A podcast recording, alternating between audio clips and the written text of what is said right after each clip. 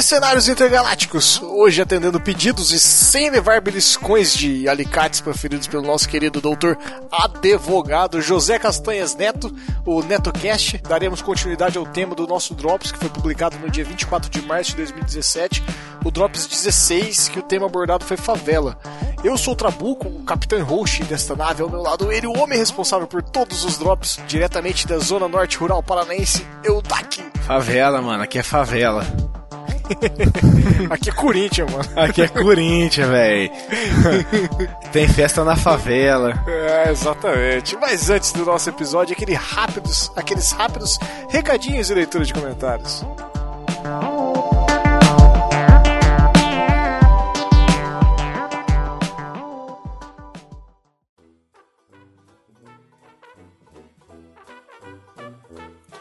Eu, Dak, estive conversando com alguns ouvintes nossos e parece que não deu, cara. Parece que a última explicação que você deu aí para o significado da nossa sigla NP não é, não é satisfatória. Então, vou pedir para você, por favor, falar de verdade e em definitivo o que, que significa a nossa querida sigla NP não, beleza, vou parar de improvisar, de inventar, porque tava ficando chato mesmo, né? É, não, Eu... é, parece que a gente tá enrolando essa porra, né? É, a gente...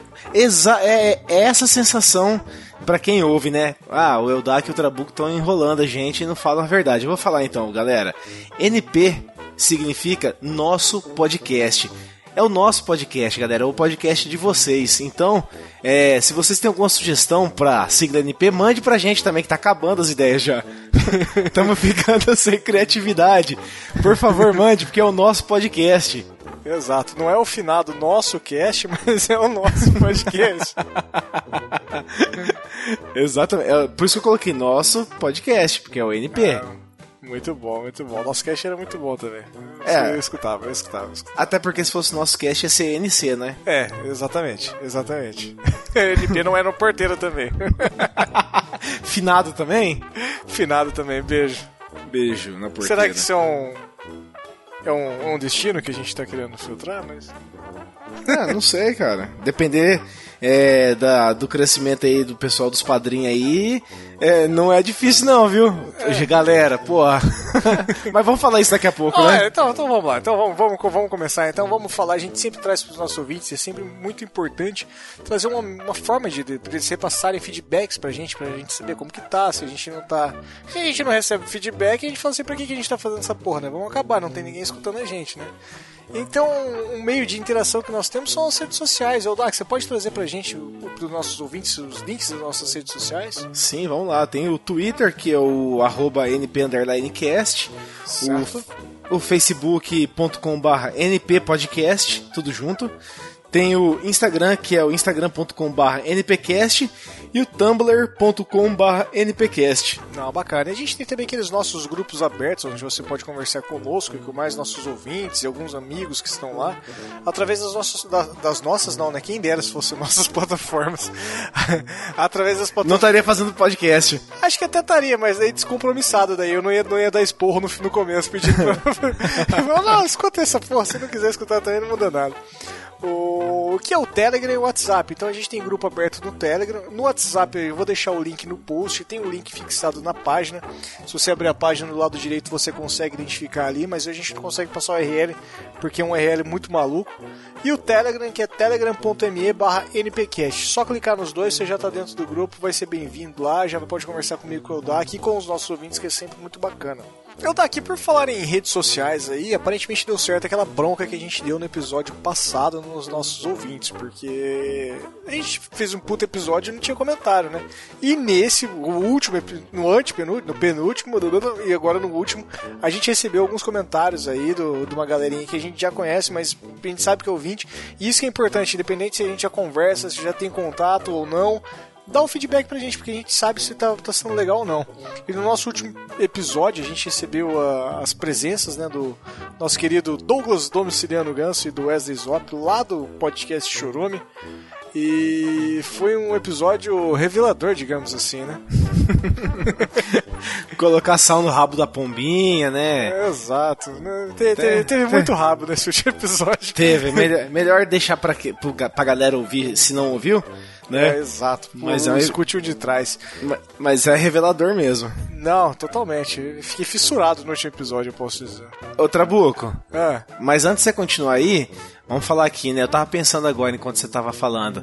É, foi bem fraco mesmo lá o podcast delas, pouquíssimo comentário, né? Me pareceu assim até uma podosfera meio machista, né? Porque já que era das mulheres, ninguém quis comentar. pois é, cara, não, não sei. Eu achei esquisito. Olha a síndrome do Zé Wilker, hein?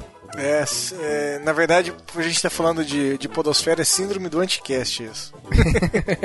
não, se, não, se fosse do anticast ia estar cheio de comentários. sabe? Bom, mas enfim, é, a gente conseguiu o que a gente queria, que é ter, ter um retorno do, de vocês, ouvintes, isso é de verdade. Parece que não, mas o, um comentário que você faz é muito importante pra gente, muda muito o cenário e o posicionamento que a gente tem pros próximos episódios, porque é um feedback, e quando você não tem você não recebe poucos feedbacks, o pouco que você recebe é muito importante, né, cara?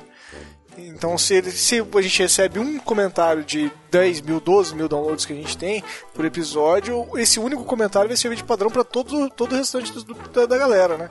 Então, se apresentem aí, né, pessoal? Vamos, vamos conversar. Então a gente teve o primeiro comentário aqui que a gente pode falar, foi proferido por Anderson Lima. Eu não sei por que que ele coloca Anderson Lima no discos, se todo mundo sabe que ele é o Anderson Pardão ou Anderson Negão lá do Chorume. O que já é uma mentira falar que é Anderson Negão, mas tudo bem. Ou Posso. uma mentira falar que ele é do Chorume, né? Direto do chorume, né? Exato. Posso ler? Posso ler então o Claro, comentário do, por favor. do Pardão? Sim. Abre aspas. Salve mercenários intergalácticos. Essa é a primeira vez que vos escrevo. Falha minha. Mas gostaria de dizer que esse episódio foi sensacional. Fiquei honrado em ser citado como me- o mentiroso da podosfera.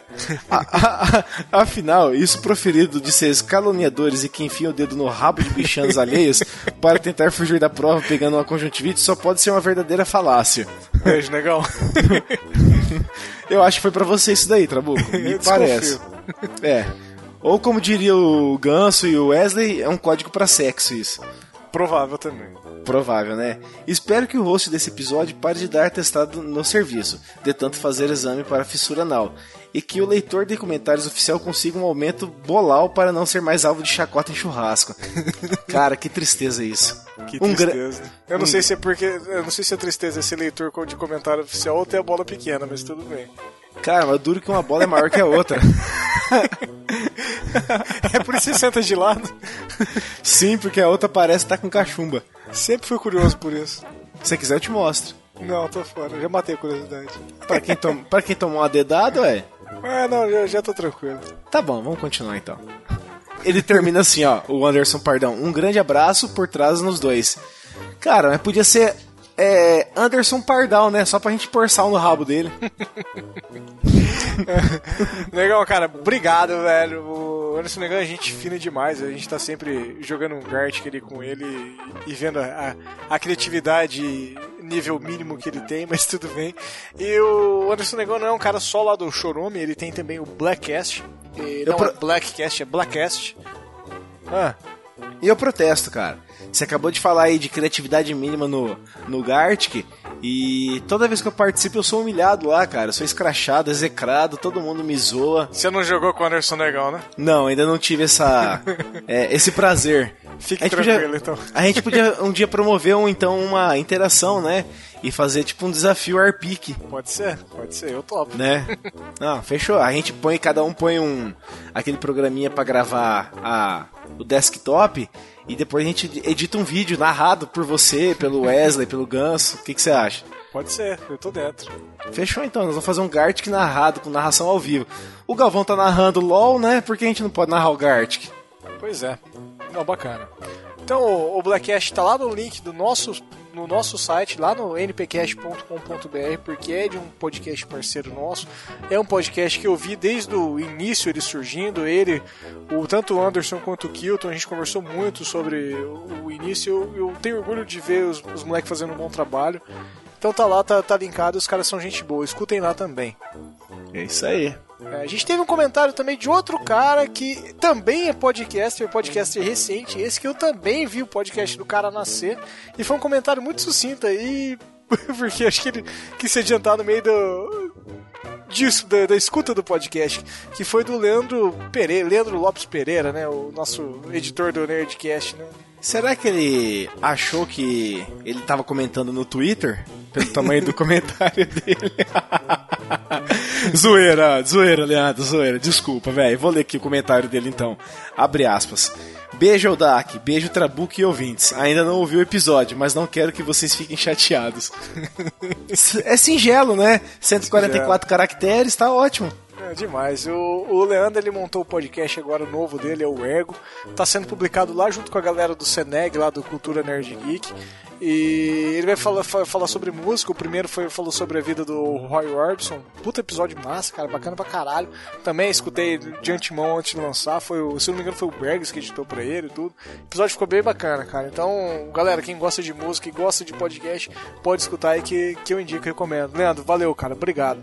Que vacilo meu, achei que era sobre ergonomia o podcast dele. não, cara, é sobre música. É, que você falou Nerdcast, os caras da negócio faz programa sobre empreendedorismo e tal. É, não, Aí é, eu pensei sobre a ergonomia nas empresas. É o Léo Lopes, né? Então é o editor, né? Ah, não, entendi. Não, agora entendi. Isso.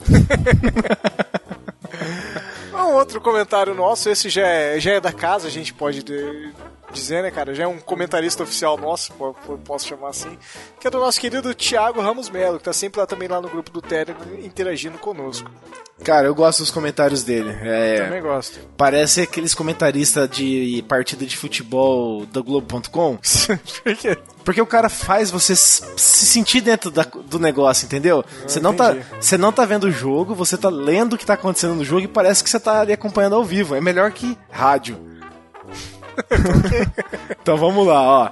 Abre aspas pro Thiago Ramos. Salve tripulantes! Sei que todo mundo sofre com essas mentiras, mas quem um dia sofreu de verdade mesmo quando acontece algo de mal? Esse, esse conto foi recente, abre, aspas, abre parênteses, este ano exatamente. Esse ano exato, fecha parênteses. É bem próximo do dia do meu aniversário. Puta, que vacilo, né, velho?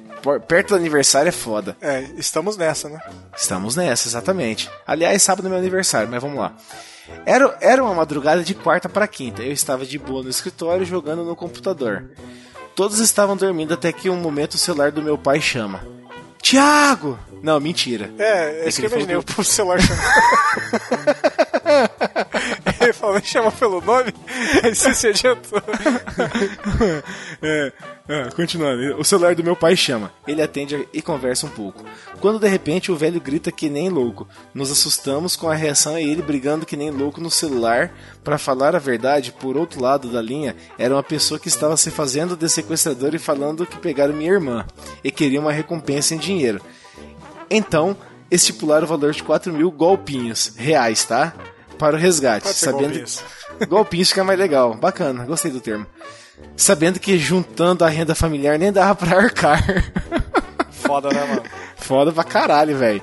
Minha mãe estava nervosa, passou até mal. Eu, sem saber o que estava acontecendo, parei tudo e a primeira reação foi pegar meu celular e ligar para a polícia.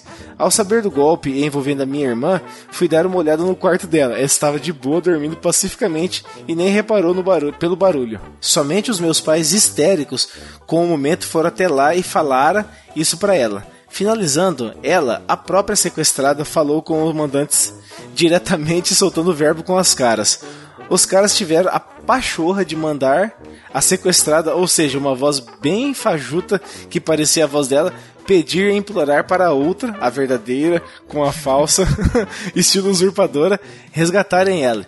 Minha irmã quase riu e desligou na cara dos caras, que fizeram o trote. cara, que merda, né?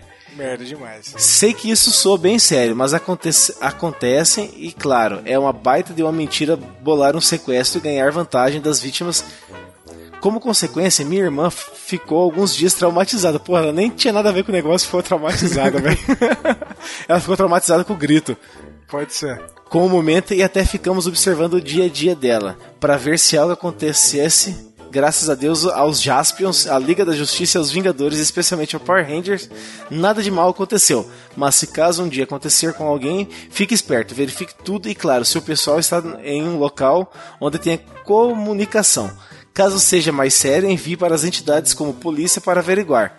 Agradeço pelo cast e, claro, pela grande presença dos chorumosos do Ganso e Zop.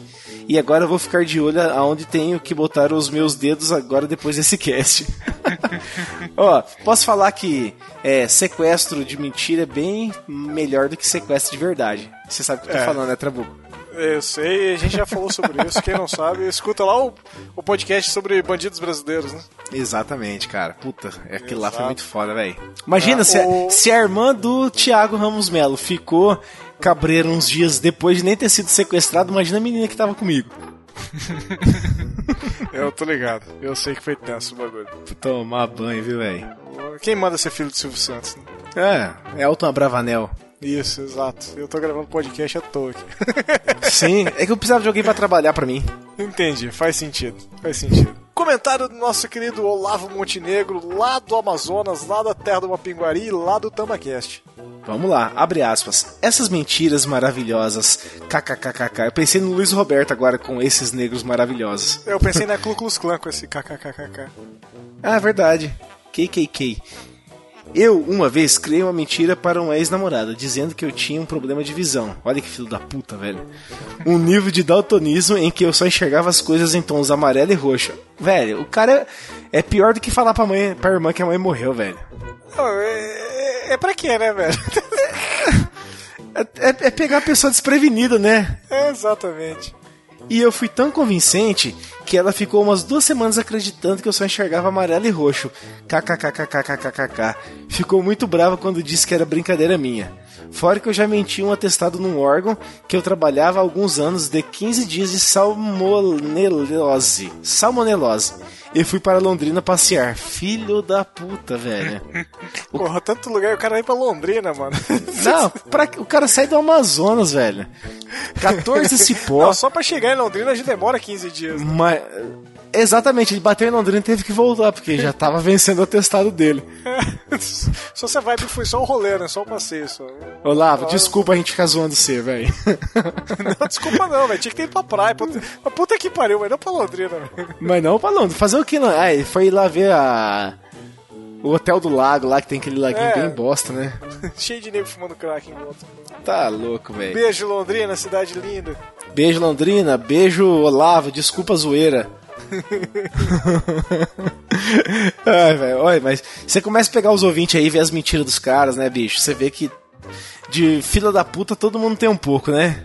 É, todo mundo tem um pouco. De longe, os caras são mentirosos. Pareciam mentirosos. De perto, parecia que estavam mais longe, né? Toma banho, velho. Quanto mais longe esses caras estão, mais mentirosos eles parecem. Eu daqui outro recado que a gente tem, esse a gente sempre passa e repassa e sempre vai repassar e continuar sem até exaustão, porque é de extrema importância pra gente. É, na verdade, um agradecimento inicial. Muito obrigado a todos os que acreditam na nossa querida família NP, a família NP de podcasts, que tem nosso querido NPcast, que você está escutando agora, o NP Drops, que é o, sobre a tutela do Eldac, e cujo qual surgiu o tema desse NPcast de hoje o NP Mysterium, que, que é sobre minha tutela também, sobre minha batuta. E a gente vai ter também agora o NP Talk Show. A gente já tem alguns episódios gravados, vai começar a lançar agora no mês de abril, já saiu o primeiro. E tudo isso é possível graças ao apoio que nós recebemos dentro do Padrim. O Padrim, para quem não sabe, é uma ferramenta de arrecadação de forma coletiva. É uma ferramenta totalmente online onde você pode acessar e fazer contribuições mensais a partir de um mísero real. Vou até colocar um eco aqui. Um mísero real. Um, um, um. Obrigado. Então, Ob- Obrigado. Então acessem lá e façam uma contribuição para vocês. O que vocês puderem doar pra gente é muito importante e ajuda a gente manter o site no ar, manter as pesquisas que nós fazemos, paga o nosso trabalho, né, cara? Porque, querendo ou não, é, é- demanda muito tempo. Por mais que a gente ama fazer isso, demanda muito tempo. Então a Sim. gente faz questão de agradecer a quem contribui, né, cara? Na verdade, você falou isso aí que demanda tempo, pesquisa, né? É, contrariando tudo e todos quase da podosfera, a gente é um podcast roteirizado, né, Trabuco? Sim. E, e isso demanda tempo para trazer esse conteúdo mais conciso, mais fechadinho aí e elaborado, né? E então eu queria agradecer os nossos padrinhos aí que posso falar o nome deles? Claro, por favor. Vamos lá, é o Olavo Montenegro de Souza, Obrigado. Carlos Antônio Silva de Gouveia, Obrigado. Rodolfo Santana, Obrigado. Crazy Fink ou Pensador Louco É nóis, mano. e o Eloy Carlos Santa Rosa. Beijo, gato. Beijo, lindo. Cara, então tudo, tudo isso que acontece aqui é por causa de vocês, é para vocês, claro, para todo mundo que direto ou indiretamente também é, contribui pra gente, né, Tarubuco? Mandando seus Sim. feedbacks tal. É, não vi um fila da puta ainda comprar uma caneca nossa, né? Que a gente tem que falar também, que a gente tem a caneca da NPcast. Olha aí, tinha até esquecido disso. Bota até uma vinheta. então, galera, se você não quer contribuir com o padrinho, que é mensal, é, independente do valor, entre no link que vai estar tá aí na descrição do post também.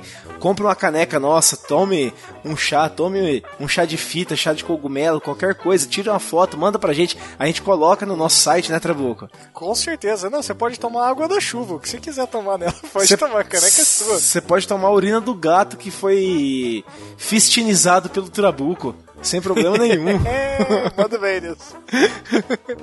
então, participa lá. Compra, compra uma caneca, gente. Compra uma caneca. Exatamente. Estará no link do post. Cara, a caneca ficou linda, eu gostei demais. O... A caneca está sendo vendida dentro do Mercado Livre, então qualquer um pode acessar. É só chegar lá, clicar e comprar. Você faz em 12 vezes no cartão, não, em 6 vezes no cartão. Precinho bem bacana, bem camarada, fácil para todo mundo. É só para é mais um, uma forma de de ter uma lembrança do podcast do que a gente poder arrecadar também, né, cara? É, não, cara, não tem desculpa para não comprar. Mercado Livre, quero ver o ser humano que não tem uma conta no Mercado Livre, que não tenha lá 30, 40 reais no Mercado Pago, né? Uhum. Entra Exato. lá, compra. As canecas estão lindas. Acessem lá. E nossos padrinhos, a gente vai conversar sobre isso. Calma. Exatamente.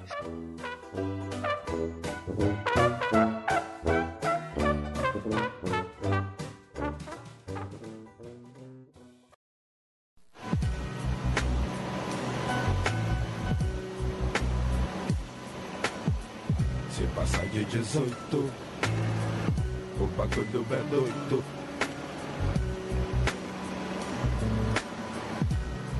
Tô mostrando assim dentro desse documentário a vida de pessoas que talvez nem façam parte de estatística, talvez se virem estatística depois de mortes.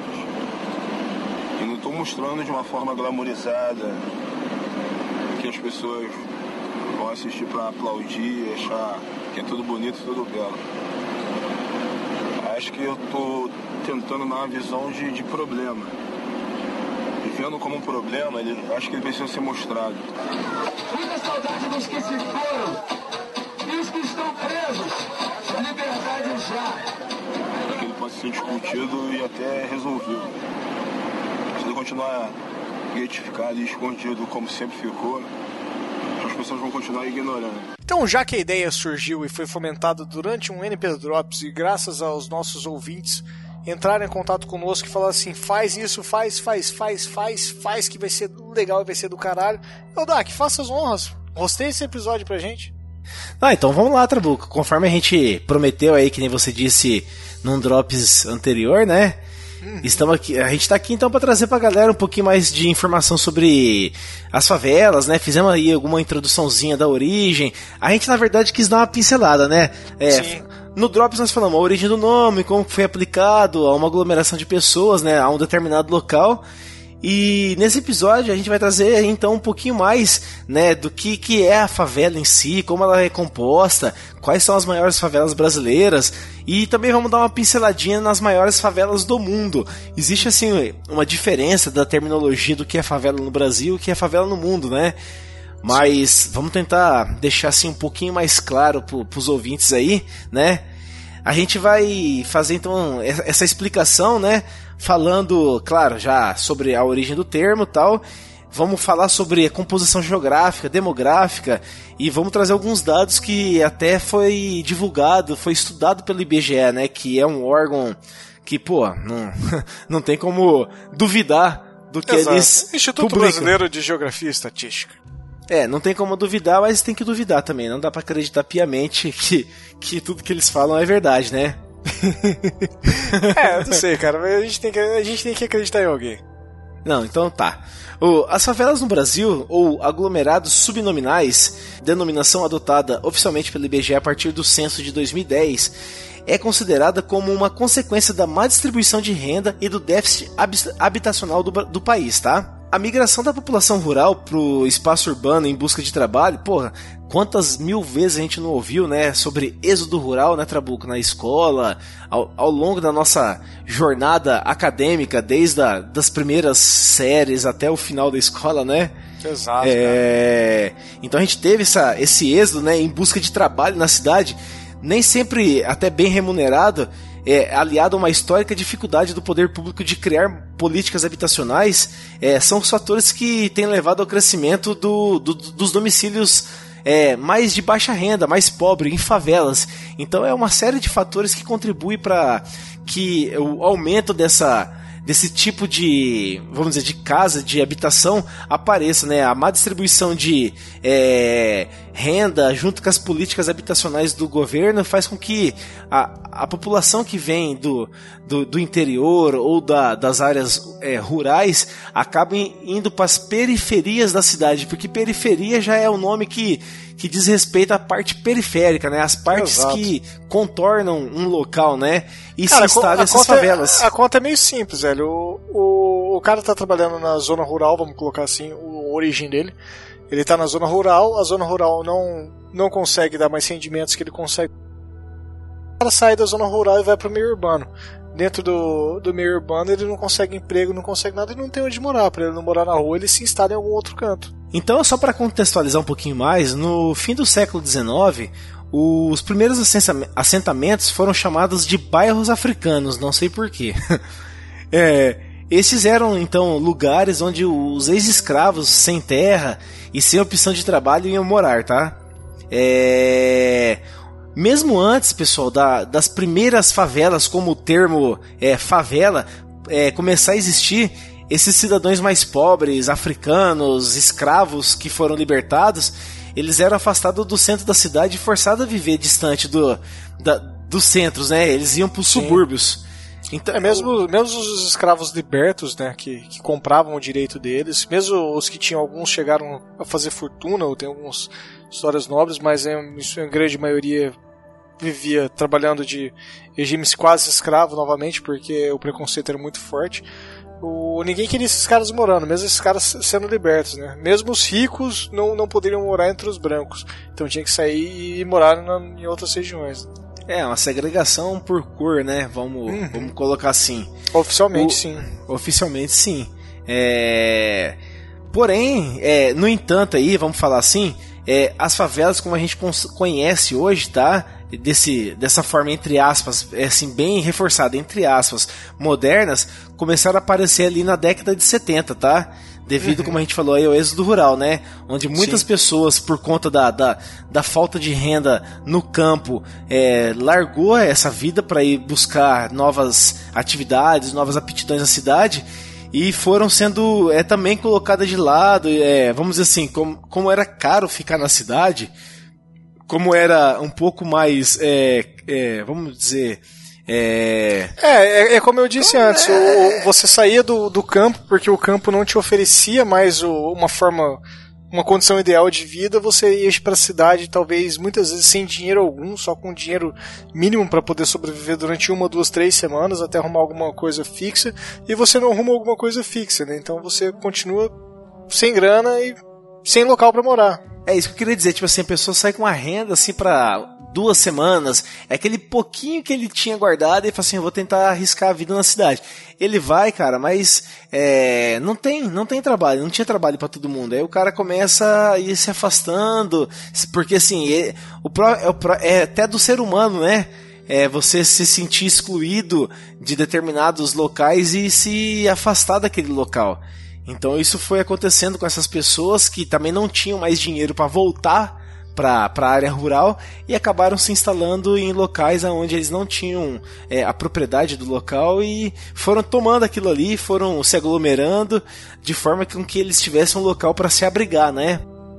Sim, é, eu acho que é mais pela questão de não ter dinheiro para voltar mesmo do que do que a questão de sentimento do, do cara, mas o não, não tem muito, ele não tinha como ele ficava ali, né, cara? Não, exatamente. E isso acho que acontece até hoje.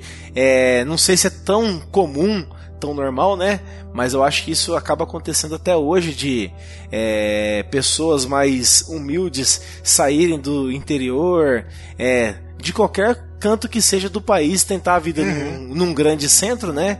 E acabar não voltando para sua origem porque eles não têm dinheiro. Isso acho que ainda é normal de acontecer. Não temos dados, mas Não, é- Não não, deve. cara, a gente tem até um, um subdado, vamos dizer assim, porque o, o podcast de hoje ele está sendo baseado numa pesquisa de 2010 do IBGE. Então, 2010 a gente pode falar que é algo muito recente, né? Então é, é bem é bem é bem atual o que a gente está trazendo pro ouvinte. tratando-se de IBGE, né? Até que podemos considerar como como como é que fala, é novo. Mas É. só pra só para Com- colocar com aqui um certeza. para colocar um pouquinho melhor, então o termo aglomerado subnominal, subnormal, perdão, antes Uhum. conhecido como zonas especiais de interesse social, passou a ser utilizado então pelo IBGE a partir dessa pesquisa de 2010 para designar então um conjunto constituído por no mínimo 51 unidades habitacionais, barracos, casas ou outro tipo de habitação, tá? É uma casa, né? Um local onde alguém mora. É, um, um, um local onde tenha telhado e a pessoa se abrigue, né? Uhum. Porque um barraco ali também, às vezes, nem se, se constitui como casa, né, Trabuco? Sim, é. É. Pode, pode- pra gente não, né? Mas pro, pra, pra pessoa, talvez. É, não, claro, pra quem tá dentro daquele contexto, de repente aquilo ali é o que ele tem de Sim, melhor no com momento, certeza. né? Então, só pra voltar um pouquinho, é, o IBGE considera então que tem que ter no mínimo 51 unidades habitacionais, como essas que a gente colocou, barracas ou casas, ocupando ou tendo ocupado até o período recente, né? Terreno de propriedade alheia, ou seja, terreno de propriedade pública ou particular, ou seja, terreno que não é da pessoa que está ali é, morando dispostas em geral de forma desordenada e densa, ou seja, tá tudo acumulado e de forma bagunçada. Não tem uma delimitação de área como a gente tem na cidade, né? Sim. Que o terreno lá tem 6 por 10, 6 por 15 ou 12 por 15, né? É de qualquer forma, aonde o cara conseguir esticar o alambrado dele, ele vai colocando, né? Exato. E Cara, na sabe e na que- maioria ela é desprovida de serviços públicos, né? Como saneamento. Isso, assim, considerando como era antes, né? A gente vai Uhum. trazer mais informações, vai mostrar que é um pouquinho diferente hoje. É, a gente estava falando do, de, de números e dos dados que a gente tem do, do, do IBGE, tem alguns dados da ONU um pouco mais pra frente. E, e se a gente parar pra pensar que ah, o IBGE só considera favela a partir de 51 barracos, a gente vê que tem muita gente morando que não entrou dentro do, do censo de 2010. Tem muita gente morando em locais irregulares porque todo mundo passa por um para ir trabalhar, seja para ir para qualquer lugar, um deslocamento, se você está numa cidade grande, você passa num, num terreno que tem uma quantidade de, de terreno, de barracas gigante lá, né, cara? Às vezes tem 30, 40 barracas, essas barracas, cada uma tem sua família com 2, 3, 4, 5 pessoas ali dentro, e é muita coisa. Pega um local com 30 barracos, 5 pessoas em cada um, já são 150 pessoas morando ali, né? É, é Então, bastante e mesmo, gente. e né? mesmo assim não entra na estatística, né? Não é, é, essas não entram, exatamente. Então, a gente ainda tem muita área, tem muito local que não tá na estatística do IBGE, justamente por conta desses detalhes, né? Sim. O, ainda falando em IBGE, de acordo com eles, né, aglomerados subnormais, eles podem se enquadrar é, observando os critérios de padrão de urba- urbanização e também de pre- precariedade de serviços públicos essenciais. É, nas seguintes categorias: invasão, loteamento irregular ou clandestino, e áreas divididas em loteamentos irregulares e clandestinos, regularizando regularizados em períodos recentes. Então, o que, que o IBGE considera ali, né? Que qualquer tipo de invasão ali, qualquer tipo de aglomerado de pessoas que são feitas por invasão ou em loteamentos irregulares ou clan- ou clandestinos que tenham 51 casas ou barracas, já é considerado uma fa- Unidade uma- habitacional, né? Exatamente, uma favela, uma unidade habitacional aonde é, compõe-se o termo favela, né? Sim. Com certeza. Então é interessante, é, re- re- re- é, voltando ali onde você falou, muitos locais não têm 51 unidades habitacionais, mas tem lá 30, 40 casas com 10, 8 pessoas morando. 50, né? Exato, cara. Então é muita gente dentro do mesmo lugar subsistindo. E não Exatamente. entra nessa estatística, né? sem saneamento básico, sem nenhum tipo de serviço público, sem, sem eletricidade, sem telefone, sem nada, cara. É, é complicado é, a situação, né? Mas isso é tão normal quanto é você abrir a, a torneira da sua casa e ter água tratada, né, Trabuco? Uhum. Existe um dado dentro desse censo, ele levantou as principais regiões do Brasil onde tem, se tem favelas, né, onde a gente encontra o, os principais aglomerados né, de unidades.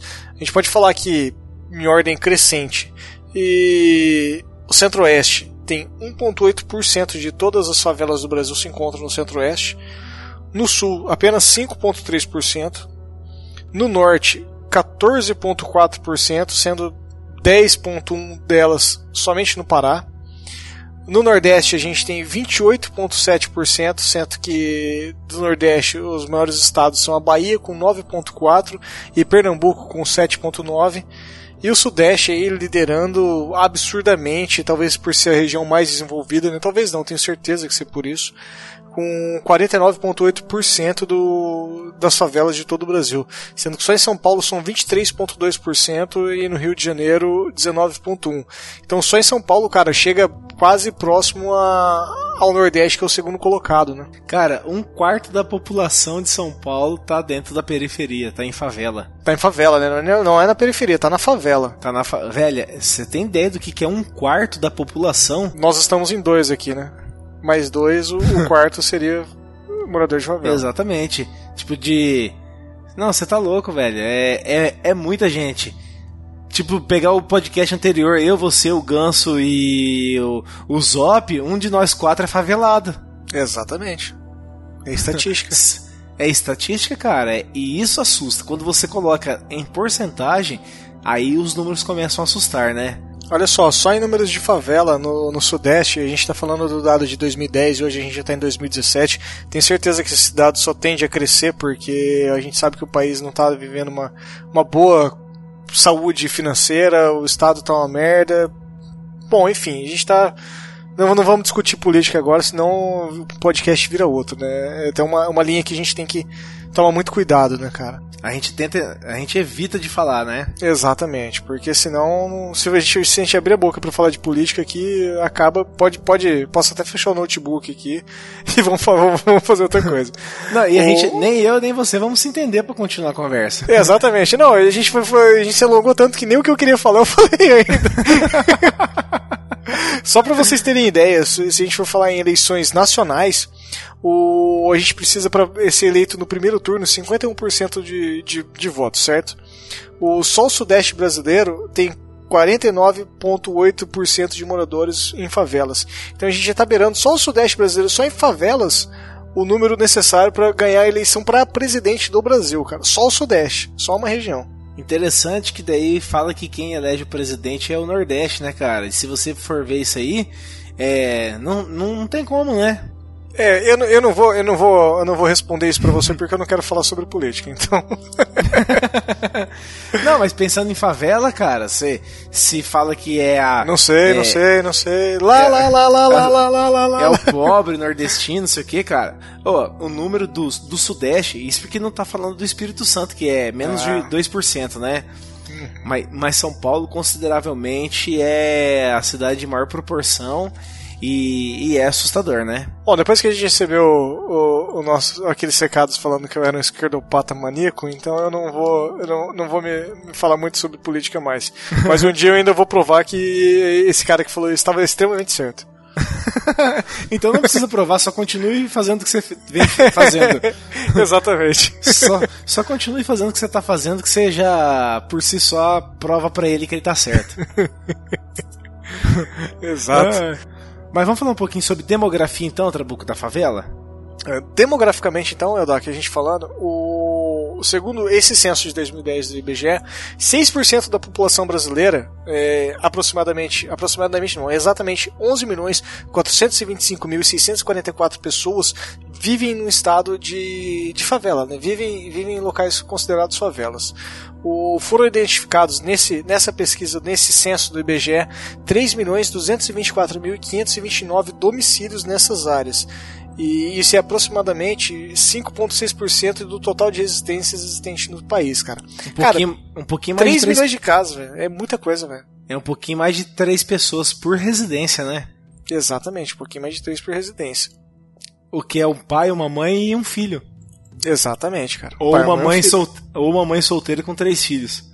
Exa, pode Com ser dois. também. pode ser tanta coisa. Pode ser tanta coisa, né? Pode ser três filhos com o pai e a mãe morta. É, o IBGE ele começou a monitorar a situação de favelas no Brasil lá na década de 50, ainda bem, bem passado ainda. O primeiro estudo que eles fizeram foi em 53 e é intitulado As Favelas do Distrito Federal e o Censo Demográfico de 1950. Eles apuraram nessa época que 7,2% da população do Distrito Federal, que na época era de 169.305 pessoas, viviam em favelas. Provavelmente por conta da construção de Brasília, né, cara? Que nessa, nessa década aí acabou atraindo gente do Brasil inteiro, enlouquecidamente. E tá lá, o, o Candangolândia virou isso aí, né, cara? É assustador. Esse, esse período da construção de Brasília, eu já assisti alguns documentários e, bicho, gente do Brasil inteiro chegando de ônibus.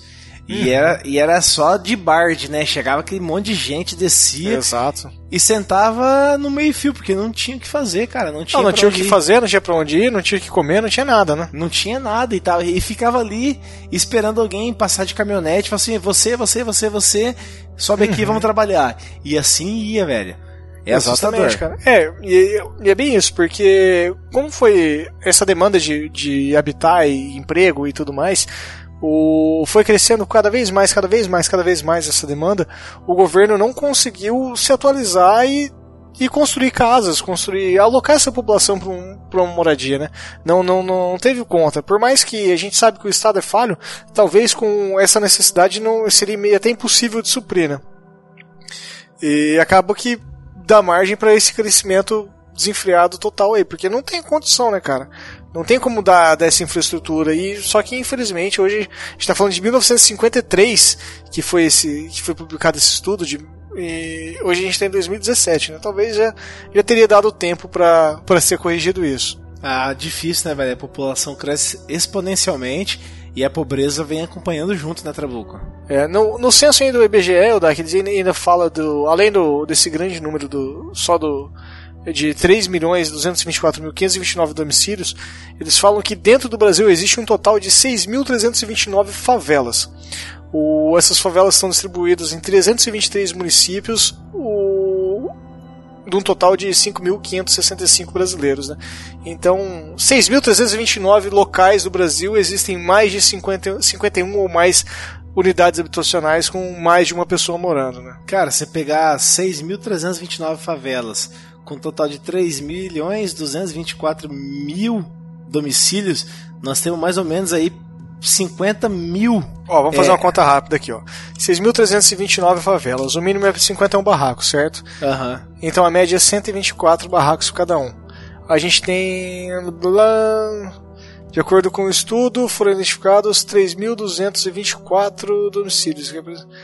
A gente tem um total de 11.425.644 pessoas morando. Então, 11.425.644 pessoas dividido por 124, que é o que tinha dado, dá nove- 92.142 pessoas por barraco. Eu não sei fazer conta. Você não sabe, você é burro. é, é muito mais fácil dividir é, 11.425 por 3.224, você sabe quanto que tem por barraco. É, pois é, pois é. É que tava em outra pega- página aqui. Você pega 3.224 milhões por 6.329, você sabe mais ou menos quantos barracos tem por favela. Isso aí, ouvintes. É, Windows bandeirinha R, digitem calc, dê enter e façam conta que o Eldark passou. Isso, porque o Trabuco não sabe fazer conta.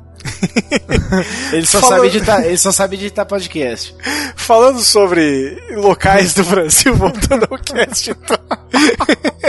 Não corta isso, filho da puta. Claro que eu não vou cortar, velho. 92 mil pessoas por casa, eu vou deixar, obviamente. É a conta mais burra que eu já ouvi na vida, velho. Ai, velho. Isso, isso detalhes sobre nenhum efeito de álcool ou drogas Nada, lícitas. nada, né? Bom, o, segundo esse estudo, então, o- as cidades mais que tem o maior número, né, maior proporção, proporção de habitantes e, em favelas, o que acabou me surpreendendo, porque essas cidades não estão no grande centro do Sudeste, né, que é o, o principal responsável por os 49%, né, de foi a cidade de Belém, que tem metade da cara, metade da população de Belém vive em favela, 53.9% vive nesse tipo de aglomeração. Salvador com 26.1%, São Luís do Maranhão 24.5%, Recife no Pernambuco com 23.2%.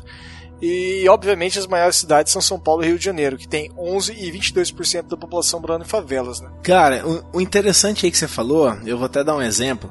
Belém, 54% da população vive em situação de favela, né? Vive nas favelas. Uhum. Eu tenho um colega meu que é um colega de internet, da, das gambiarras de videogame que eu faço aí ao longo da, da minha vida. Uhum. E, ele, e ele é de Belém, cara. Ele mora, obviamente, numa favela. É, certo. Cara, ele tá. Ele começou a vender tudo que ele tem lá de coleção de videogame para construir um barraco onde ele mora. Ele comprou um terreno numa esquina, numa favela. O terreno tem 3 metros de frente por 11 de comprimento. Uhum. Você imagina, velho? 3 de frente. Trabuco, o que, que você faz com 3 metros de frente? É você deitado com os braços esticados, né, cara? Velho, é 3 metros de frente com 11 de comprimento. Ele está fazendo uma construção de quatro andares numa esquina. O que que isso aí vai ser, velho? Pois é, cara. É, um... é uma favela, velho. É. É, o cara constrói o que dá para construir aonde dá, velho. Exatamente. Não, não, é, não você tem... tem que morar, né, cara? Você tem que morar. O cara tem lá três irmãs, 11 gatos, 15 parentes e o cara vai sobreviver de, qual, de um jeito ou de outro, ele vai sobreviver. É, o, falando em população, cara, a cidade do Rio de Janeiro é a que tem mais pessoas morando dentro de favelas. Dá um total de 1.393.314 habitantes, um, que isso representa 22% da população total do Rio de Janeiro. Então, a cada 100 mil cariocas, 22.160 estão em favela. Cara, é... é um quarto da população também, porra. É quase um quarto da é população. É quase um quarto, né? Você tá maluco, velho. É pensa em, em porcentagem, é assustador. Exatamente, cara. O... A população residente em favelas hoje, então, segundo o IBGE, 68,4% dessa população residente em favelas são pardos e a idade média desse, dessa população é de 27,9 anos. É uma população jovem, vamos dizer assim, né? Eles são mais novos que nós, por exemplo. É uma população bem jovem, né? É hum. menos de 30 anos, então. É interessante esse tipo de dado, né? Você saber que são pessoas com menos de 30 anos. São pessoas que têm ainda muito que trabalhar, contribuir, né? Uhum, com certeza. Então é. Que é, é legal. Talvez, talvez é isso, sai de casa para buscar uma oportunidade e não consegue, né, cara? Não consegue. Então, aí não tem dinheiro para voltar para sua origem acaba ficando, né? Uhum. Uma outra pesquisa que agrega nessa, nessa do censo de 2010 é uma pesquisa de 2005 que foi produzida por um dos braços da ONU, que é a UNA Habitat, que é a... ela diz que 26,4% da população urbana brasileira vive em favelas. Então é bem o que você disse, todo, a gente está batendo né, todos os dados aqui, tá, dá um quarto em todos os locais, então é isso aí, né? 26,4% vivem em favelas. Um relatório então que foi divulgado em 2006 pela própria ONU, que foi produzido pela ONU Habitat, apontou que o Brasil vai ter aproximadamente 55 milhões de pessoas morando em favelas em 2020 e continuaria batendo nessa tecla, né? 25% da população do país. É exponencial o crescimento, né? É exponencial o crescimento, cara. Ô, velho, 55 milhões de pessoas é muita coisa, cara. É muita, muita gente, coisa. velho. É maior que muito país por aí, velho. Oh. O, e ainda, apesar desse alto número de pessoas e apesar do crescimento das favelas, tem um contraponto aí que é meio esquisito, que a organização aponta que praticamente esse crescimento é estável, né? 34% ao ano. Por mais que a gente fale que é exponencial, é, ficou meio esquisito. Eu não entendi muito bem de onde surgiu esses dados dele. E o percentual de população que vive em favelas vem diminuindo ao longo dos anos também. Ainda falando de Brasil, eh, tem algum dado sobre o como que é o, a situação desses desses, desses locais, né, dessas favelas, esses aglomerados subnormais. Então, 67,3% desses domicílios possuem o saneamento básico adequado, sendo que o contrário deles no, nas zonas urbanas regulares, né, são 85,1% das casas têm saneamento normal. O 56,3% dos domicílios de, da, dos aglomerados subnormais, das favelas, estão conectados à rede de, de esgoto geral, né, a rede de esgoto unitária para todos, e 11% deles estão possuem fossa séptica. Então, até que é um número não tão ruim assim. O, mais de 88% desses domicílios possuíam um fornecimento de água adequada, seja da aí a fornecedora do estado, né, estava trabalhando e atendendo com água tratada. Energia elétrica, 72,5% desses domicílios possuíam serviço de energia elétrica, também provindo da fornecedora estatal. O, só que em contraponto desses 72,5%, né, se a gente totalizar do 100% do, do local, 99,7% tem acesso à energia elétrica. Né, então pode descontar esses 72%, o resto disso é tudo gato net, ou gato, gato, gato energia. Né? É o. É aquele famoso gatão de energia, né?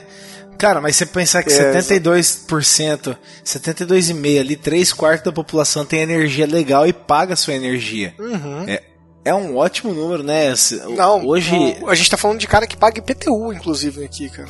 Exatamente. É, não tá aqui no texto, mas eu vi alguns estudos é, e algumas pesquisas que 90 e tantos por cento da população hoje que mora em favelas no Rio de Janeiro não querem mudar pra cidade. Por, porque tem não tudo, quer sair, né? né? Não quer sair, exatamente, porque lá tem tudo, né, Trabuco?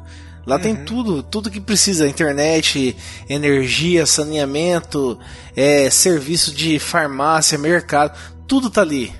Então por que sair dali? Pois é. Então é, é interessante, cara. Eu acho um contexto bacana. É, a gente, quando fala em favela, só pensa no lado ruim, né? Só pensa em tráfico é, de droga, só pensa em morte, essas coisas. Mas não, cara. Isso aí é, é uma parcela pequena do, do todo, né?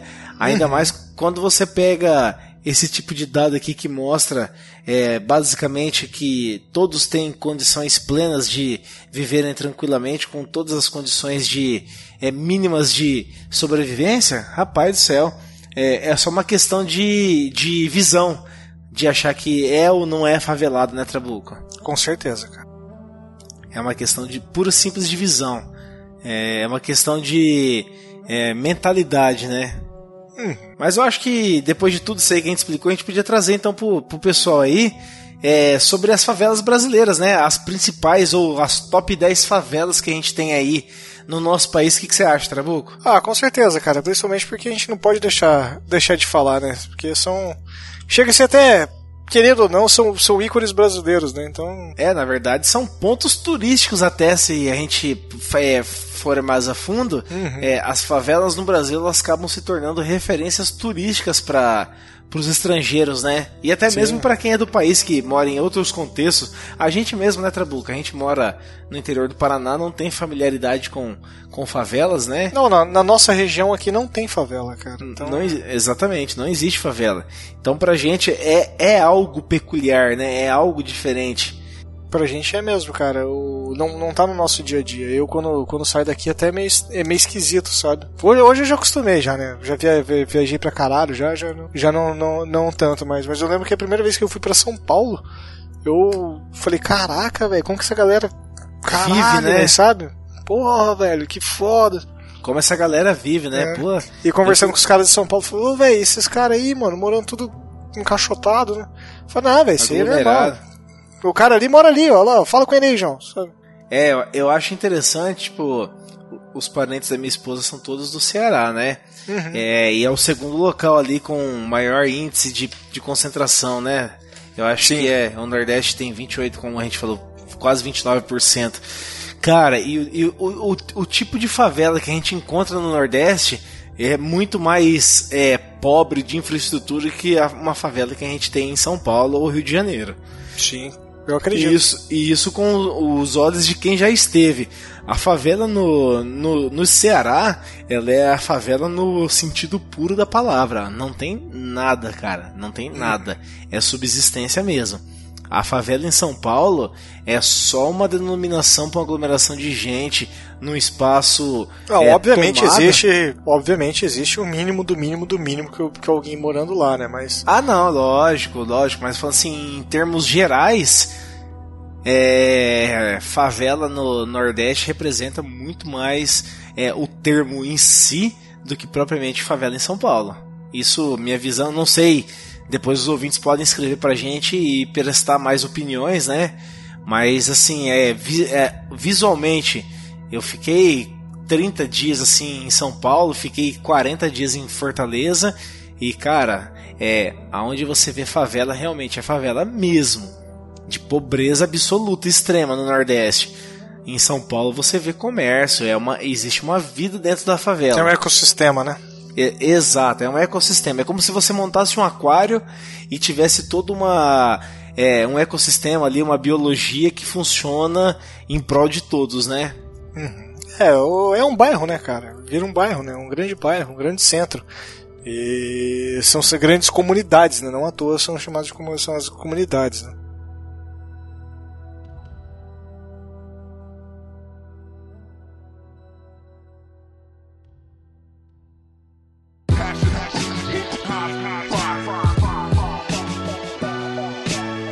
A gente falou de, de que nós vamos trazer aqui as 10 maiores favelas brasileiras top, vamos pegar a décima aí que é Heliópolis. Porra, quem que não conhece Heliópolis, cara? Quando você, se você falar Heliópolis hoje para alguém mais desinformado, vai achar que é uma cidade. Sim.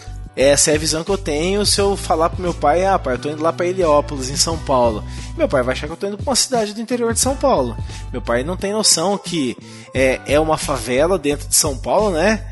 É, por conta, cara, o tamanho, né? Olha só, é, essa favela que fica ali no sudeste do estado de São Paulo, da cidade de São Paulo, é, pelos anos 80, 70, a prefeitura decidiu retirar par- uma parte, né, uma parcela dos moradores da favela da Vila Prudente. Olha só, uma parcela de moradores da Vila Prudente, que é uma outra favela, que estava com instalações provisórias, é, mesmo com barraco de madeira. Então, assim, já estava numa situação mais precária do que aqueles que já tinham um certo tipo Sim. de conforto ali na, dentro da, da Vila Prudente, né? É, e após tudo isso aí, né, passou um tempo tal, a população acabou criando raiz ali na, na, na região de Heliópolis, que é a favela hoje, é, e acabou dando origem a esse local, né, essa favela. O, Ou, ou seja, o governo tinha alguém que estava carente e jogado em um canto e deixou carente jogado em outro. Né? Exatamente. E, e como teve uma intensa. é, vamos colocar assim num termo bem chulo, grilagem de terra nessa região, é, acabou se tornando ali a décima favela mais populosa do Brasil, que é Heliópolis, vindo a ter hoje, atualmente 41.118 moradores nessa, nessa região. Então você vê que é, É gente pra caralho, É gente, demograficamente é gente pra cacete, né, Trabuco? Com certeza. O, a número 9 aqui, talvez o nosso querido Orlando lá do, do Tambacash saiba dizer, é chamada de Cidade de Deus e fica em Manaus, lá no Amazonas. O, a cidade já de Manaus é uma cidade com uma grande, é denso já o número de favelas que tem no local. São 50 favelas que são consideradas a cidade de Manaus. O 16% do, da- dos domicílios da cidade ficam em favelas. E a Cidade de Deus é a maior da, de Manaus e fica na região norte da cidade. Ela tem como origem meados aí de 1990 e basicamente com invasão de grupo de imigrantes de sem terras na região. E o número de habitantes hoje da, de, da Cidade de Deus é de. Hoje não, né? Deve ter mudado pra caralho esse número, foi de quase 10 anos já. Né? O, são de 42.476 pessoas. É, não dá pra saber se aumentou ou diminuiu porque a mortalidade é tão grande quanto a natalidade, né? Então, Com certeza. não, é, o estudo é antigo, sete anos aí, a gente não pode precisar exatamente se ela cresceu, se ela saiu de décimo para uma posição mais próxima dos primeiros ou se ela ficou mais próxima do décimo em si, né, Trabuco? Com certeza. A, a próxima que a gente tem na lista, em oitavo lugar, é Paraisópolis, também que fica em São Paulo, tá? É, na verdade, então, essa favela é, é a maior da, da cidade de São Paulo, né? E fica no sudoeste do estado, onde ela abriga aí em torno de 42.826 moradores, tá? Ela teve origem no loteamento de alto padrão, que no ano de 21 resultou na participação na- da, da antiga fazenda Morumbi. Olha só, cara, é parte da população dessa fazenda vinha de uma área nobre, né? De um loteamento de alto padrão que se deslocou para poder é, ter acesso à terra, né? O cara queria, o cara Sim. quer, porque o ser humano ele quer ter o lugar dele, né? Não, aqui é meu. Então o cara saiu de uma área nobre para ir para uma pra um outro local ali e acabou tomando e o que tornou a, a Paraisópolis como a, ter- a oitava é, maior favela do Brasil, sendo a, a favela maior do estado de São Paulo, da cidade de São Paulo, né? Exatamente, cara. E olha, olha só, das 10, o São Paulo, que era que tinha o maior número de, de habitantes e favelas, tá, fica só na oitava, né? Exatamente, é a última, né? Em tamanho, né? Mas não, não em quantidade, né? De favelas. Então, cara.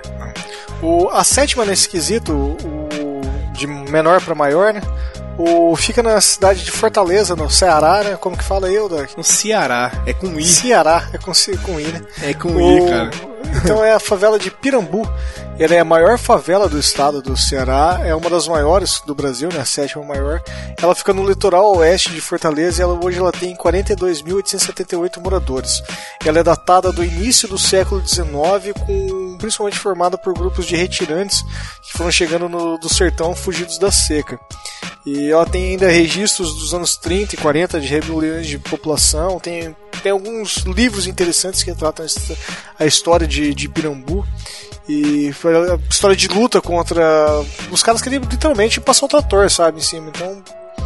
Mas infelizmente até hoje é muito precário, como você estava falando, que extremo abandono, né? Até hoje não, não consta é, saneamento básico no local, não tem coleta de lixo, não tem nada, cara. Então é realmente é, é, um, é um negócio triste, né, velho? Eu, eu passei desumano, perto. velho. Eu passei perto dela, por isso que eu tô falando, eu falo com propriedade que eu já tive. É, não no local, né, no contexto inserido lá diretamente, mas eu estive como terceira pessoa, observei de perto. Cara, o lixo ele roda como se fosse feno num filme de faroeste nesse local, cara. Não existe coleta de lixo, saneamento nenhum. Tudo é jogado nas ruas, cachorrada rasgando. É, né, é um estado de calamidade pública mesmo, é um estado de degradação humana, tá? Cara, o lixo é um problema público que a gente ignora constantemente, velho. É, é o. é- e do lixo sai o chorume. Não que isso seja uma coisa boa, né? Não, de forma alguma, não tô valorizando, pelo contrário, eu tô expondo que é um problema social. Com certeza. Eu- os- alguns aí se intitulam de podcast da família brasileira, eu intitulo de problema social. Exato. Mas não vem ao caso aqui hoje, né? Vamos para a próxima favela? A sexta Claro. Colocada? A sexta colocada então é a Casa Amarela, localizada em Recife, tá? A Casa Amarela, pra você ter uma ideia, possui ali em torno de 53 mil moradores. É muito antiga e as pessoas surgiram ao redor do Arraial do Velho Bom Jesus, criado para proteção da- das capitanias dos invasores holandeses no século 17. Olha como é antigo esse local. A gente, é, infelizmente, deixou os portugueses Ah, colonizarem. não tinha nem o Paraná nessa época ainda. não tinha nem o Paraná. A gente deixou os, os portugueses colonizarem a gente e lá no, no Recife nós tocamos os holandeses de fazerem um serviço um pouco melhor aqui. Enfim, não vem ao Ia caso fazer também, porra né? nenhuma, velho. Tudo que é colonizado pelos holandeses deu merda.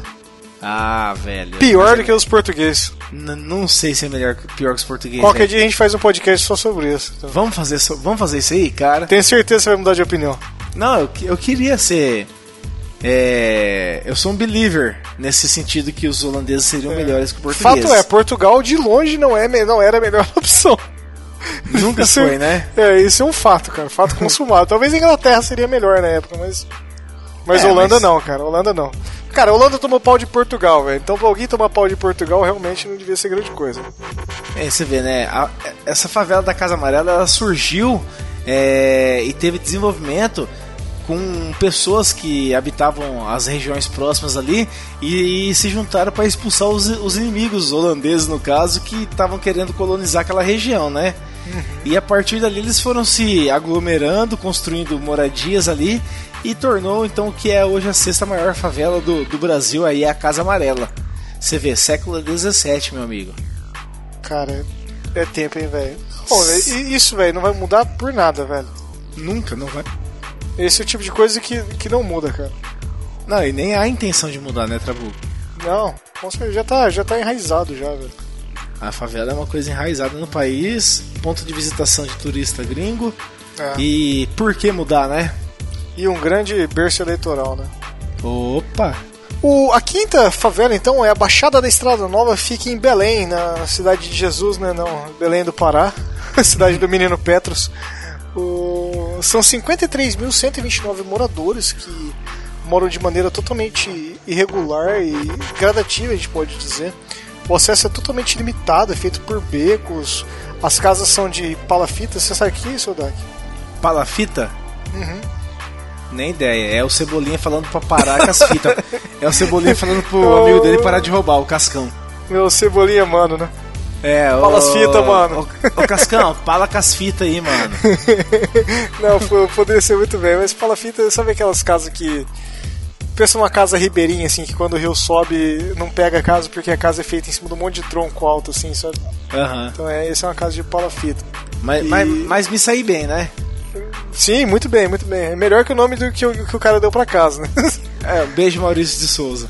Beijo. Nessa favela, apenas em algumas casas, não, a gente pode falar que tem água encanada e eletricidade. Não é um fato corriqueiro, não, não- quase ninguém tem. E sistema de esgoto totalmente abandonado, né? E por isso que a gente tem enorme tipo, doença, cara. Tudo quanto for. Tudo que é causado por acumulação de lixo e por água maltratada, por falta de saneamento básico, a gente vai encontrar ali. E, claro, criminalidade, né, cara? Essa é uma. A gente até não quer entrar nesse assunto, né? Porque. A gente tá- tenta evitar, né, cara? Porque tem, Sim. querendo ou não, existe o estigma, né? É, mas o, o foco aqui do NPcast é nunca valorizar as coisas ruins, né? Pelo contrário, a gente quer só é, mostrar pontos positivos de qualquer assunto que a gente traz aqui. Porque pra falar de coisa ruim, cara, a gente já tem o jornal, a gente já tem o dia a dia do contexto aí nosso que a gente vive, né? E os meios de comunicação vivem disso, né? como, como, exatamente. como o podcast é um meio de comunicação diferente, estamos aqui para falar da parte boa, né? Não queremos valorizar o que é ruim, porque valorizar o que é ruim só traz coisa ruim pra gente também, né, Trabuco? Exato. Mas vamos seguir aqui? Posso trazer o, o- a, a quarta maior favela do Brasil? Ela fica em São Luís, no Maranhão. Ela é conhecida como Coroadinho, tá? A favela possui quase 54 milhões, mais precisamente 53.945 habitantes, tá? 53 mil, né? 53 mil, sim. 945. É que você, Ela- falou, você falou milhões. Falei milhões? Falou. Então, então é 53.945 habitantes, tá, ouvintes? Pra ficar bem claro. É, tá falando, a gente tem aqui, com- ela é muito cheia de violência, mas não vamos valorizar isso de novo, enfatizando, tá? Ela tem muitas milícias, cartéis, tal, não sei o que, tal, tal, tal, mas a gente não quer falar sobre isso, tá? A- a- é, o que, que acontece lá? É, não tem supermercado, não tem abastecimento, não tem alimento, é, feira livre não tem higiene nenhuma, então assim, existe muitas feiras de produtos que são produzidos na, na comunidade, só que não existe higiene porque não há também saneamento fiscalização, básico, né? né? Exatamente. Ela tem uma origem aí no meados do século 20, né? Ela é uma favela relativamente nova, né, Trabuco? Só que assim, ela não possui nada, nada de saneamento, nada de condições mínimas de sobrevivência. É, realmente ela, entre todas que a gente tem falado até agora, ela é a primeira que não possui nenhum tipo de condição de habitação habitável. Ela não é habitável para os padrões é, mínimos de sobrevivência de uma pessoa, tá? O, a terceira posicionada como maior favela do Brasil fica no estado do Rio de Janeiro, na cidade do Rio, inclusive. E ela é chamada de Rio das Pedras, é favela dos nordestinos, né? O, ela é a segunda maior cidade da favela do Rio, tem um total de quase 55 mil de moradores. Ela fica na zona oeste do Rio e, e, de fato ela é a comunidade que maior apresenta o número de quanti, a quantia de imigrantes nordestinos. E ela é datada do início da década de 70, cara. E desde É, então e é- e vem, é- vem só aumentando. Né? ela vem bem de encontro com aquilo que a gente falou, né? É, o êxodo da área rural, o êxodo da, do Nordeste pro. A seca do- dos os- anos 50, 60. Exatamente, muitos, muitos, muitos, muitos fugiram dessa seca para o sudeste do país para tentar a vida, porque São Paulo e Rio de Janeiro é a capital das oportunidades, né? Então muitos vieram e não conseguiram voltar. Não é que eles queriam ficar, eles não conseguiram voltar Exatamente. e acabaram se estabelecendo nessas periferias, né? E estão ali até hoje. Eu vou, eu vou trazer então a próxima favela que fica em segundo lugar, que é a favela de Sol Nascente na, na Ceilândia, no Distrito Federal, tá? É, Ela é a maior comunidade então do Distrito Federal, tá? Ela abriga cerca de 56.483 moradores. Fica lo- localizado na cidade satélite Ceilândia, né? Como eu já falei anteriormente. Ela teve uma formação no- na década de 60, tá? E é bem aquilo que a gente falou no início do cast, né? Muitos foram é, trabalhar em, Brasília para a construção da capital federal, né? Chegavam de ônibus de todos os locais do Brasil, parecia caravana pro programa do Silvio Santos lá, o Topa Tudo por Dinheiro. E por ali acabaram ficando porque É, Brasília vai fazer aniversário agora, né? De, de 21 de abril, né? De, se não me engano, é de- foi, foi em 60 mesmo que ela foi fundada. E, então, antes disso, foi toda a construção, foi, foi juntando gente. Exatamente. Então, tipo assim, todo mundo que tá ali esteve ali para poder trabalhar de alguma forma na construção da capital federal do, do nosso país, né, Trabuco? É, e pra quem não sabe, Brasília não era nada, né? Sabe? Você olha pra um lugar que não tem nada, não tem nada, não tem nada, o cara falou assim: eu vou construir uma puta de uma cidade aqui. É longe da, do litoral, É. não tinha estrada Por isso, talvez ter esse grande, essa grande quantidade de pessoas. né? Exatamente, cara. Então é interessante porque chegava lá, mas não tinha como sair também.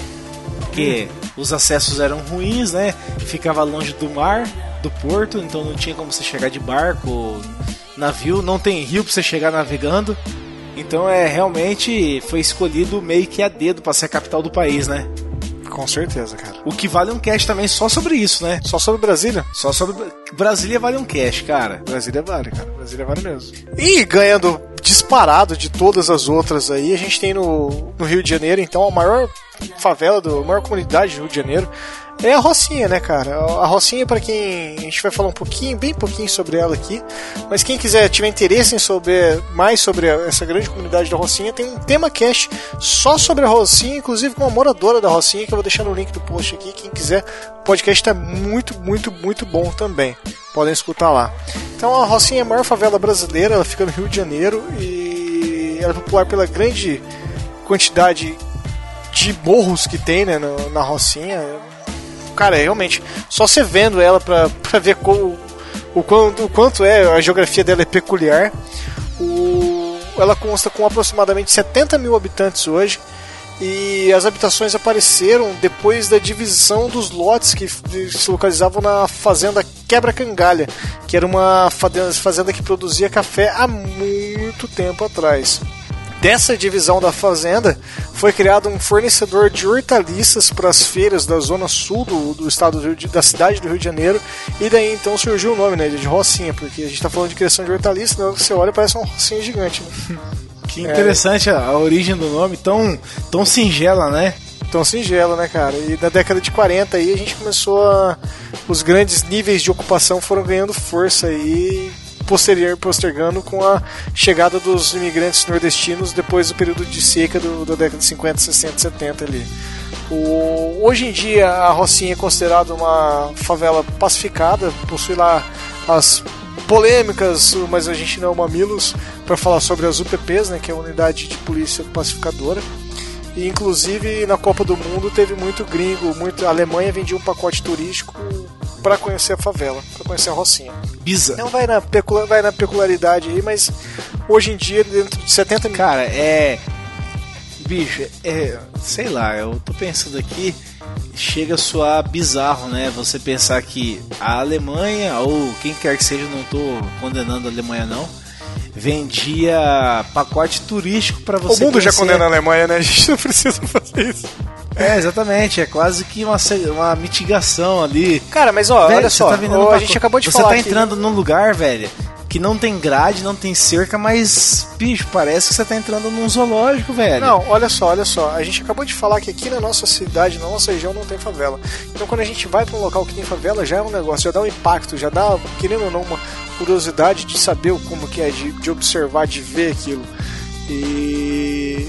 o- Claro que existem eles tipos de problemas dentro da Rocinha ainda, por mais que é considerado uma unidade e uma, uma- um local pacificado com a UPP lá dentro, a gente sabe que não é bem assim, é só ver a UPP tomando tiro de fuzil de vez em quando.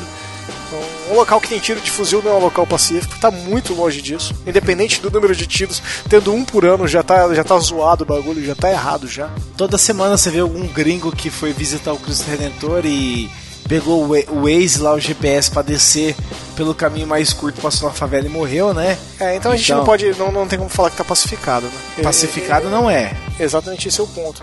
Mas o. Quando a gente vê, vê e tem essa curiosidade de ver, de conhecer, num país que não tem esse tipo de, de sub, subcultura, vamos dizer assim, de, de locação, de moradia, o, é natural que eles venham conhecer. E querendo ou não, como a gente disse lá no início, o, as favelas são um ponto turístico brasileiro, né? Acabou sendo um- parte da identidade do Brasil.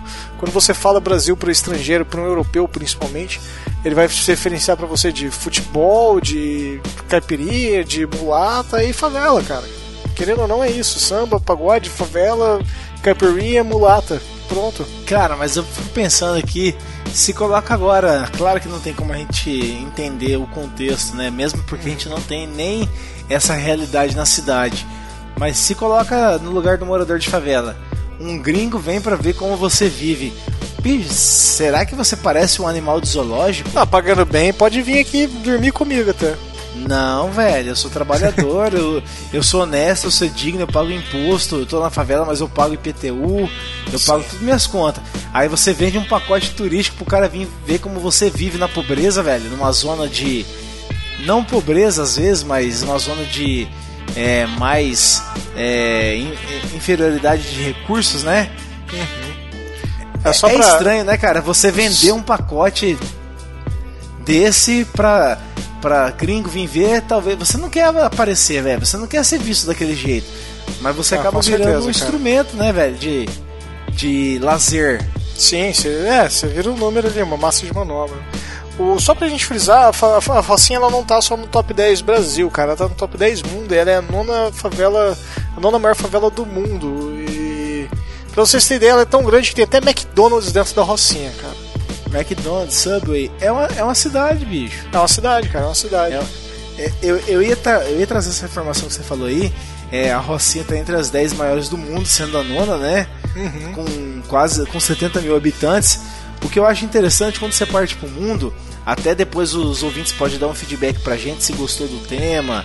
É, a gente abordou o Brasil, né? Se eles querem que, ouvir mundo, mas quando você fala em favela no mundo, é, existe um contexto um pouquinho diferente, né, Trabuco? Que a gente não vai abordar hoje, mas você pega uma cidade na Índia que ela basicamente ela é favela como um todo, tem 19 milhões de habitantes. O contexto é- diferente é... quem mora em uma, uma, uma casa grande, né? Uma casa mesmo.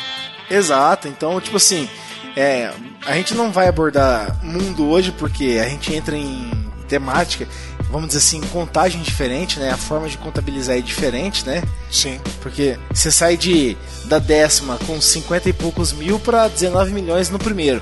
Isso não é favela, isso é uma cidade pobre, né?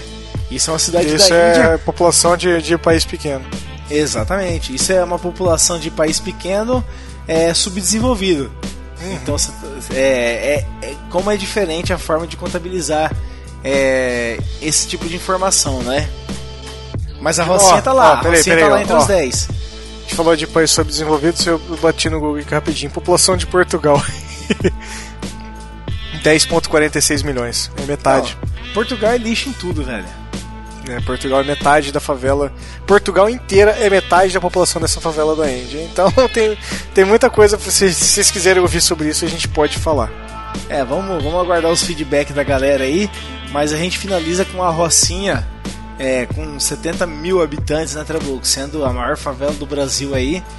E não preciso falar mais nada, né? Você acabou de pôr que tem McDonald's, eu falei do Subway, de outras franquias. É, será que é favela?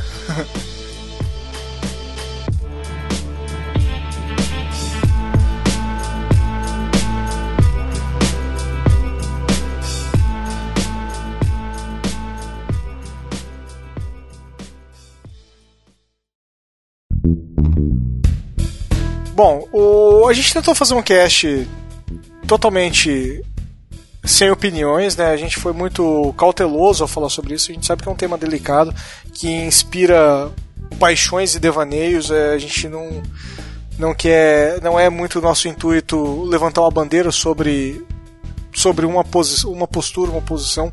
A gente sabe que tem pessoas de bem, pessoas de mal morando em favelas e morando em prédios luxuosos. A gente não quis levantar, evitar o máximo tipo de, de conteúdo. Se a gente vai deixar para ouvintes, se eles quiserem debater e falar sobre isso, isso é problema de vocês, ouvintes com todo respeito, né, Odak? O, mas, é, mas a gente não quer, não quer falar sobre política e o que gera esse morador. O intuito era falar sobre, já que a gente tinha falado da origem, né, quando, quando você falou e deixou a brecha, que a gente tinha comentado, falou, puta, um puta tema massa, não sei o que, não sei o que lá. Aí você fez o Drops, ficou muito bacana, foi muito bem recebido e por isso que a gente está fazendo isso. Porque pediu, mas quando a gente montou o roteiro, montou a pauta, a gente começou a estruturar, a gente viu que podia dar muito ruim, né, cara? Então a gente se conteve o máximo para para poder manter bem frisado nos dados e no que é real. A interpretação dos dados fica quesito de vocês, né? Exatamente, a gente tentou se pautar em dados oficiais, IBGE é, é dado oficial, não, não, não tem como fugir dele. Sim. Fil, a ONU usa o IBGE, então por que, que a gente não pode, né? Isso, filtramos ao máximo todo tipo de informação, é, vamos dizer assim, mais ligada ao pessoal em caracterizar como crime, roubo, qualquer coisa desse tipo, não, que, não é intuito nosso valorizar isso, Aham. porque é, como você falou, tem gente boa e gente ruim na favela, assim como tem no condomínio de luxo, né? Nem todo mundo que mora num condomínio de luxo é pessoa de bem também. Olha E só, tem algum mundo- deputado morando em favela? então, é exatamente isso o contexto. Então, nem todo mundo que mora na favela, acredito que a menor parcela, né, é pessoas ruins, como nós temos traficante dentro da universidade pública, nós temos também na, na universidade privada, é, parti- é, estadual, né, Trabuco? Então, não quisemos generalizar de forma alguma, não generalizamos, não é intuito nosso, nunca fizemos isso. Acho que com 43 episódios hoje, nós somos bem imparciais, né? Apesar de termos opiniões fortes, né? e divergentes, mas esse é o intuito da coisa, é a gente bater papo. Podemos conversar mais no Telegram, no WhatsApp, né, Trabuco? Ah, com Podemos- certeza. Todo- todos os ouvintes já sabem que eu sou aberto a debater esse tipo de coisa. Exatamente. E aí, ali, é, com opiniões mais concisas, né? Hum, com certeza. Então, é, espero que tenha agradado, né? Eu acho que o Drops foi bem legal, fez sucesso, a galera gostou do tema e pediu pra gente abordar um pouquinho mais. Então tá aí. Não, eu espero que- de verdade que tenha agradado e que vocês peçam pra gente fazer do mundo, que vai ser de verdade um prazer fazer isso. Opa, com certeza. Deixamos a bola levantada pro ouvinte é, só empurrar pro gol, né? Exatamente. Então, ouvintes, invertendo a ordem das bolas e a frase agora, né? Comentem, curtam, compartilhem a fadrinho e que nossos caminhos intergalácticos voltem a se cruzar e tchau! Falou! É nóis, mano.